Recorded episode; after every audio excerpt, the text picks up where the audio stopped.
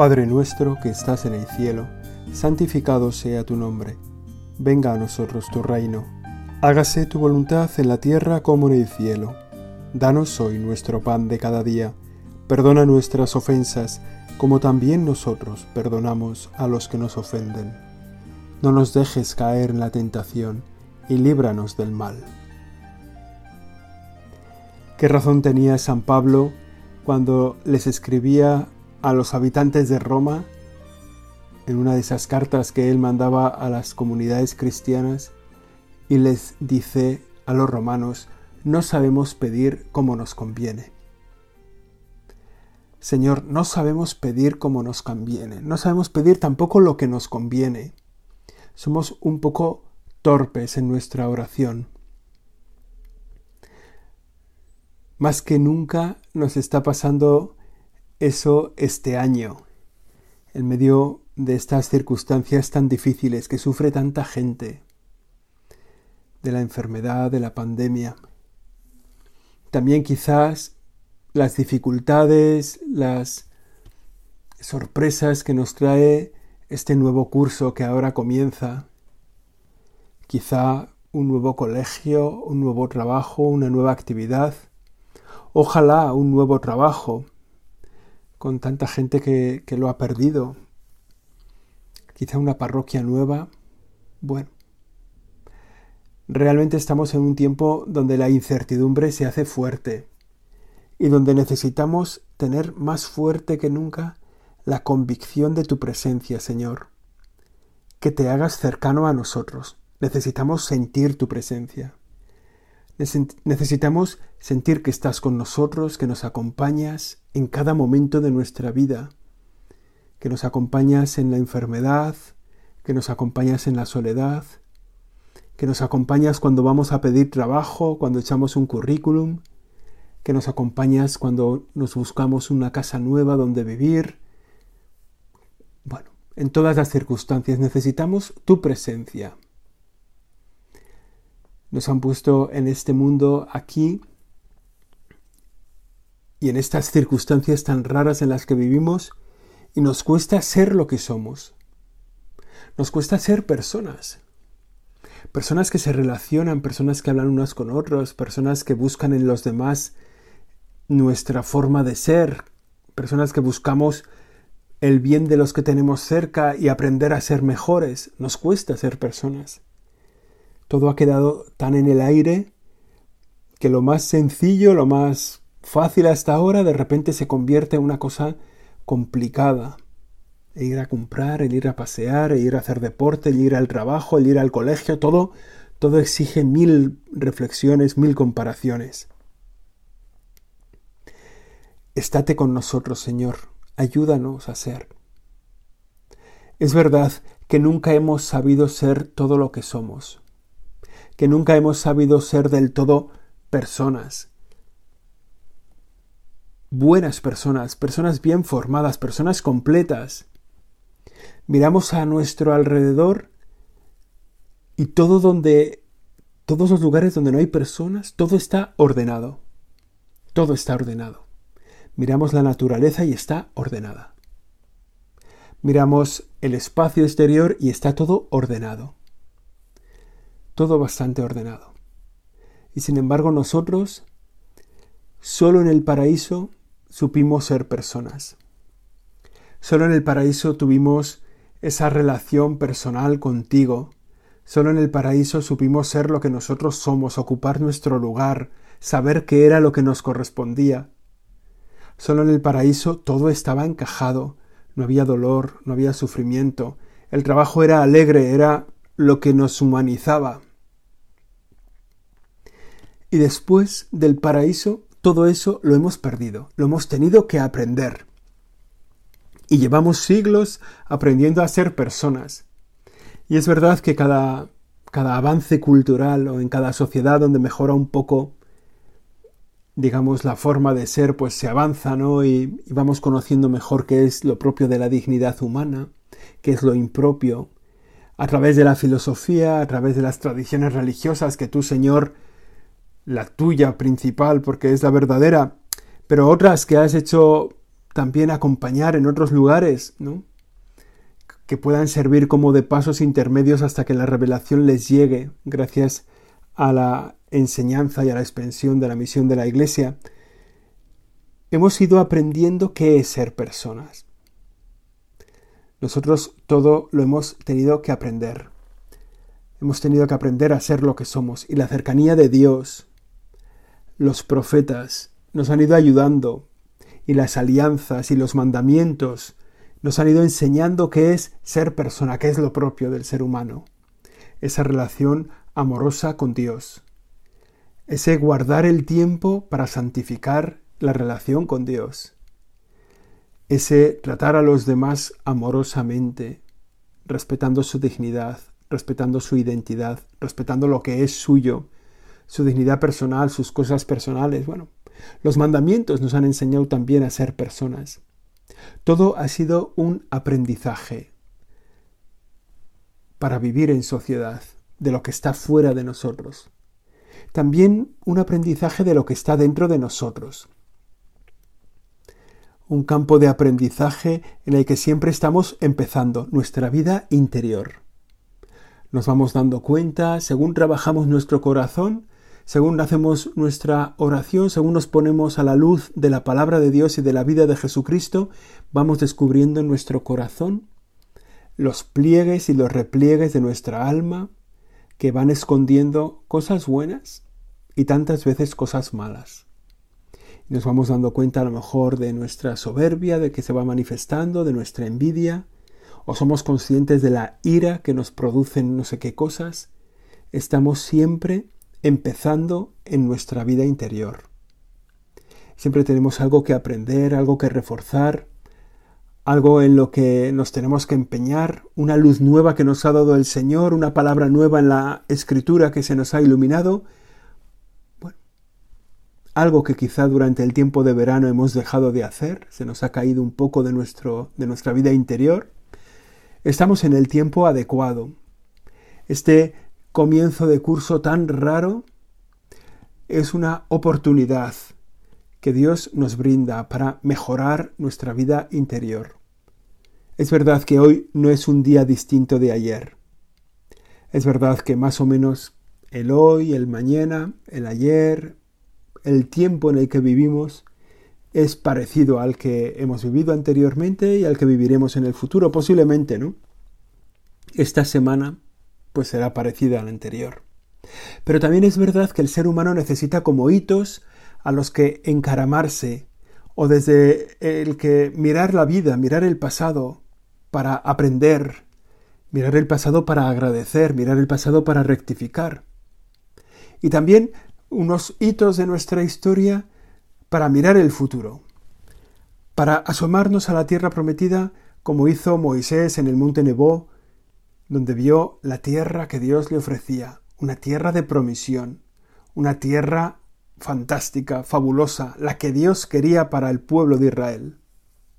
Y esos hitos de la historia que se van sucediendo, a lo mejor con motivo de una gran celebración en nuestra familia, con motivo de una celebración personal, un aniversario, un cumpleaños, o al comienzo de un curso o al final de un curso, son como momentos para pararse un segundo como hacemos ahora delante del Señor para mirar nuestro pasado agradecidamente, para mirar nuestro pasado también con deseos de rectificar, de incorporar lo que nos falta, de descubrir nuestro futuro.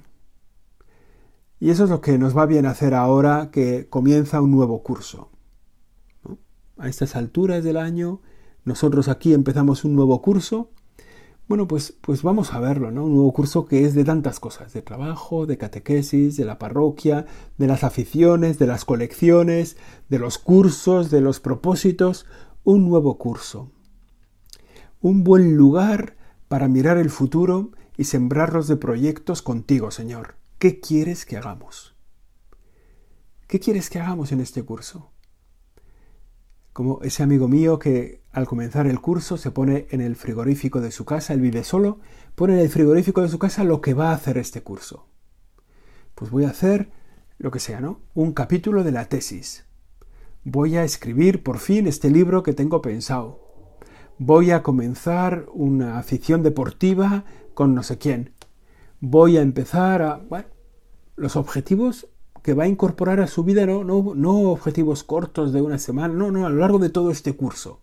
Las cuatro o cinco cosas que va a sacar adelante.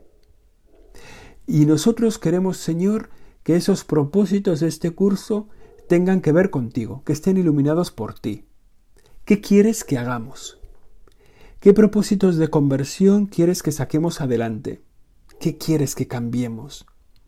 De esta alma a veces tan desgraciada, tan ajada que tenemos, de esta, de esta alma que, tantas vueltas nos da, que tantos recovecos tiene, que tantas agujeros tiene. ¿Dónde quieres que trabajemos? ¿Qué quieres que cambiemos en ella? ¿Qué objetivo quieres marcarnos de conversión? ¿Qué quieres que incorporemos a nuestra vida? Objetivos también misioneros. ¿A quién quieres que anunciemos el Evangelio? ¿A, quién, ¿A dónde quieres que llevemos tu palabra? ¿Quieres que empecemos a dar catequesis en algún sitio? ¿Quieres que los sacerdotes se pongan a confesar en algún momento concreto en algún lugar especial? ¿Quieres que anunciemos el Evangelio o descubramos la vocación con alguna persona que se está planteando qué le está pidiendo Dios? Objetivos misioneros. ¿A quién tengo que llegar nuevo? ¿A quién le tengo que anunciar tu amor, Señor, este año? ¿Qué quieres, qué iniciativa quieres que empiece con mis amigos, con las familias cercanas, con los amigos del colegio, con los padres de compañeros de mis hijos, con quién quieres que empecemos a hablar de ti.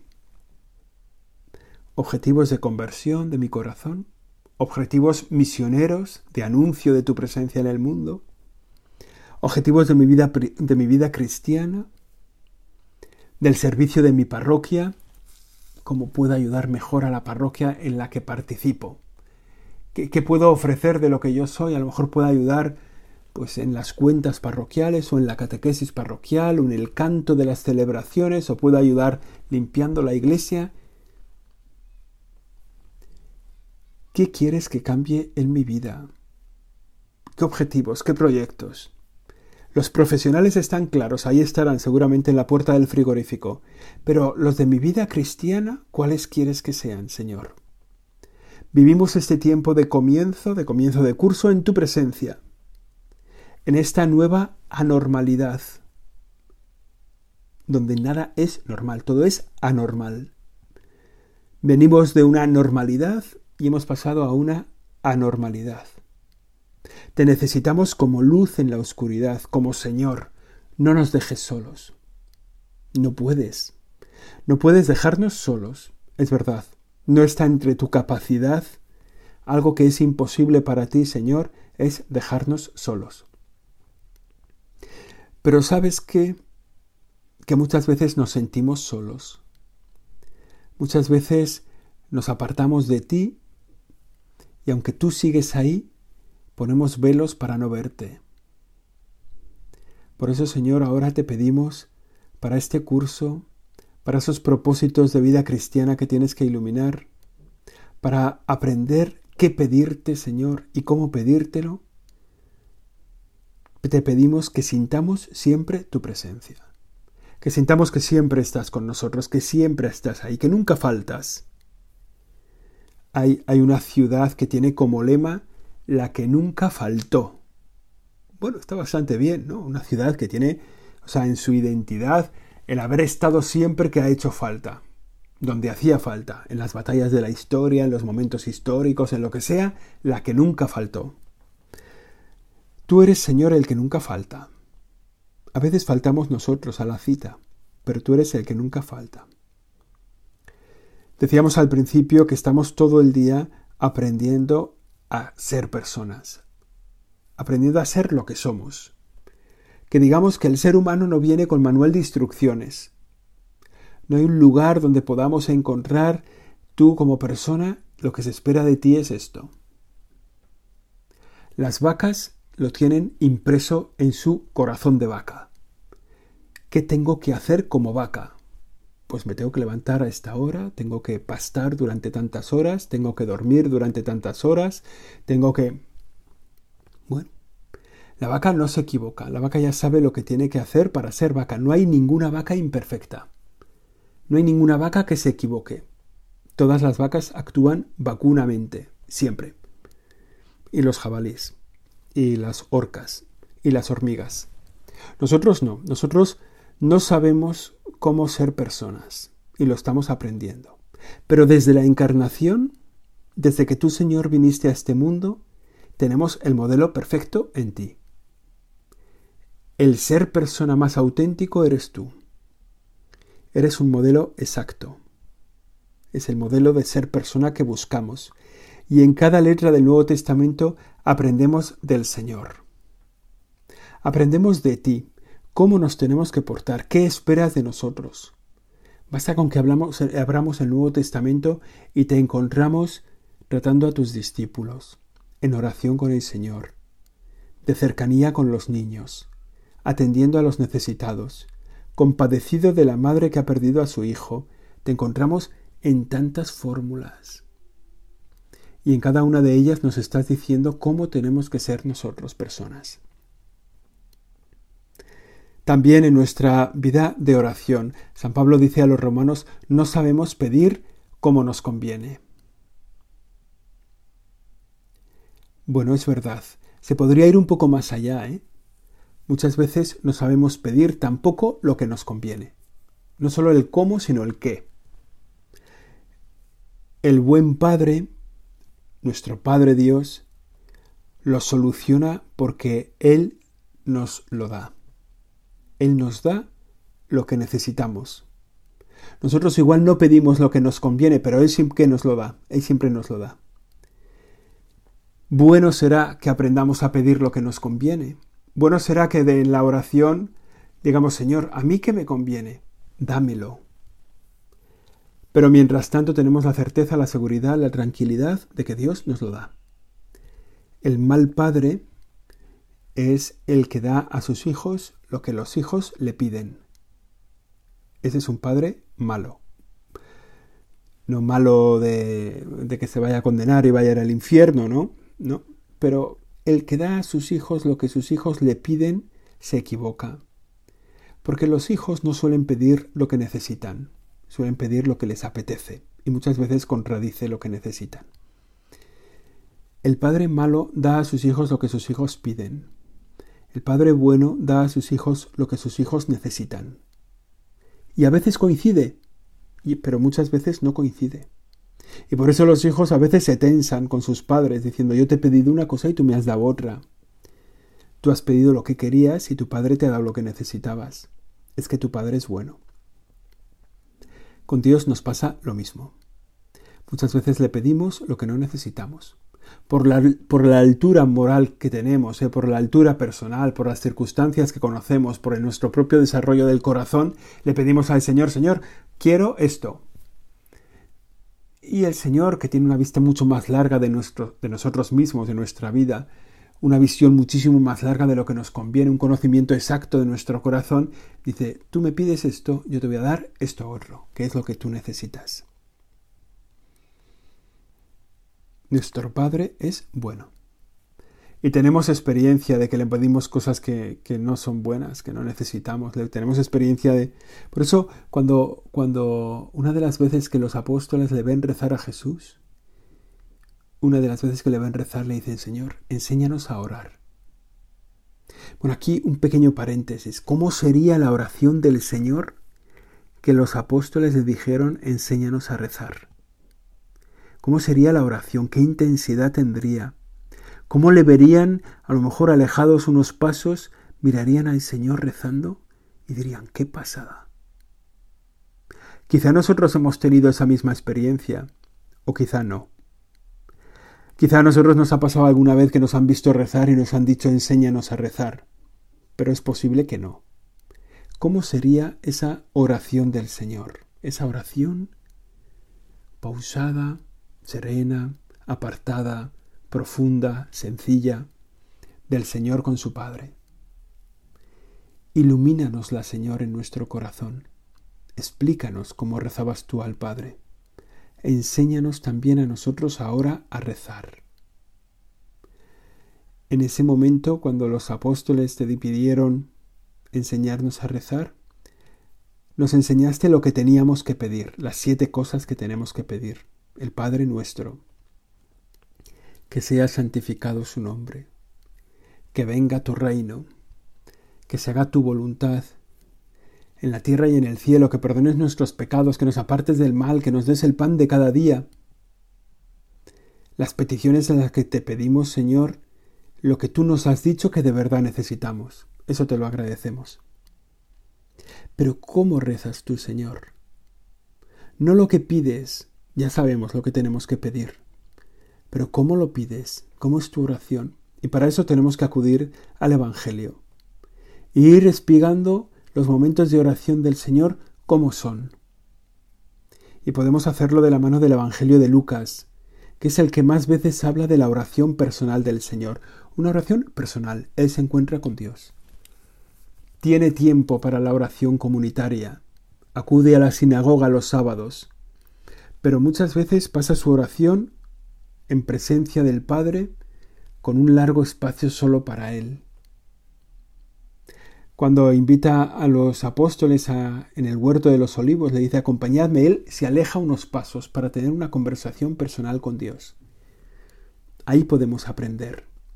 Nosotros necesitamos esta oración contigo, Señor. Nos tienes que animar en el corazón a tener, a buscar, a poner en nuestro horario y en nuestro calendario los tiempos para estar a solas contigo. en un lugar adecuado. Leemos en el Evangelio cómo te apartabas de la gente, te ponías en soledad, quizás subías a la montaña. Nosotros también tenemos que buscar nuestro lugar adecuado. Un lugar donde no esté, pues a lo mejor el cuarto de estar de nuestra casa no es un buen lugar para la oración. A lo mejor el metro no es un buen lugar para la oración.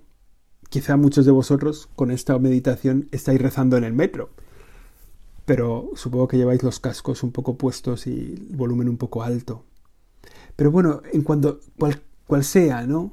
A nosotros viéndole a Jesús cómo buscaba él el lugar para la oración, también lo podemos aprender nosotros.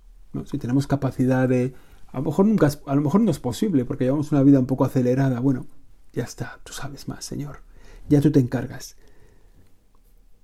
Luego, largos tiempos de oración. El Señor estaba, bueno, la noche entera. Cuando tenía algún tema gordo, cuando tuvo que seleccionar de entre los discípulos los que iban a ser los apóstoles, se pegó la noche en oración. Así es tu oración, Señor. Una oración personal, buscando el lugar adecuado, dedicando largo tiempo, una oración sencilla, sin palabras complicadas, y una oración de la que también nosotros queremos aprender viendo cómo era tu oración. Una oración de petición, de intercesión, de agradecimiento. Oración de petición. Señor, cuando te pones a pedir, ¿cómo nos enseñas a nosotros a pedir? Aparta de mí este cáliz, tu petición, lo que desea tu corazón, lo que en ese momento aspiras a pedir al Padre. Y añades, pero no se haga mi voluntad sino la tuya. Ojalá que así sea nuestra oración de petición. Señor, necesito esto, quiero esto, pero no se haga mi voluntad sino la tuya. Oración también de intercesión. Te pido por estos. El Señor hace una preciosa oración de intercesión en el, en el Evangelio de San Juan, en la oración por los sacerdotes, por los apóstoles, ¿no? Que se los confía al Señor Jesús, al Padre, ¿no? Le dice, oye, por estos, te pido por estos. Esa oración de intercesión que es propia de los sacerdotes, ¿no? Que son los que median, pero que es propia del sacerdocio de todos los fieles, del sacerdocio común de los fieles. Todos pedimos por otros. Pedimos para nosotros mismos y que se haga su voluntad, pero pedimos para los demás, oye, reza por esto. Reza por mi madre que está así, reza por esta situación que tengo difícil, reza por este examen que, que no sé si va a salir, reza por esta persona que está enferma, por esta... Bueno. Oración de intercesión. Jesús lo hace. Oración de agradecimiento, ¿no? Ponernos delante tuya, Señor, para darte gracias es fundamental. ¿Cuánta gente pide y cuánta gente, cuánta poca gente da gracias? que no seamos nosotros de esto, Señor, que seamos agradecidos, que nos demos cuenta de todos los dones que recibimos de ti, que al hacer el examen de conciencia por, la noche podamos poner una lista grande de agradecimientos. Gracias por este día, por esta persona, gracias por esto que me has quitado, por este problema que has vencido, gracias Señor, bueno, por haber estado, gracias por este encuentro, gracias por este trabajo que ha salido, gracias. Oración de agradecimiento. Así nos enseña el Señor a rezar. Y así lo podemos hacer también nosotros, nuestra oración, sabiendo que estamos y que tú estás, poniendo los medios externos para que esa oración sea fecunda, el lugar, el lugar adecuado, la hora adecuada, la compañía adecuada, a veces esa oración necesita un libro a nuestro lado que nos acompañe.